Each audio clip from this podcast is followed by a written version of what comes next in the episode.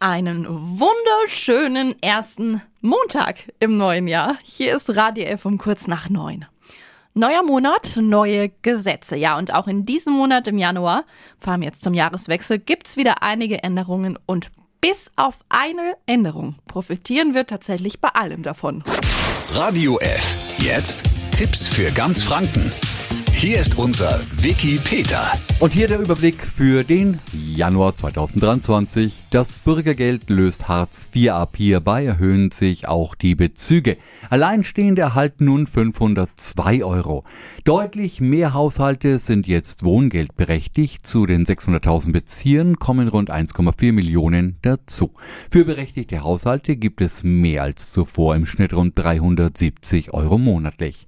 Und auch das Kindergeld steigt, und zwar einheitlich auf 250 Euro pro Monat pro Kind. Auch Studenten und Fachschüler dürfen sich freuen. Die verspätete 200 Euro Energiepauschale steht für den Jahresanfang aus und das ist womöglich im Januar der Fall. Bei Rentnern entfällt die Hinzuverdienstgrenze, was für Frührentner bedeutet, dass sie beliebig viel Geld in einem Nebenjob verdienen können, ohne Sorge, um Rentenkürzungen haben zu müssen. Und die Rentenbeiträge sind ab Januar nun vollständig von der Steuer absetzbar. Und wer ab jetzt tiefer in die Tasche greifen muss, sind die Raucher. Mit der Erhöhung der Tabaksteuer kosten Packungen mit 20 Zigaretten jetzt 18 Cent mehr. Gibt noch ein paar andere Änderungen.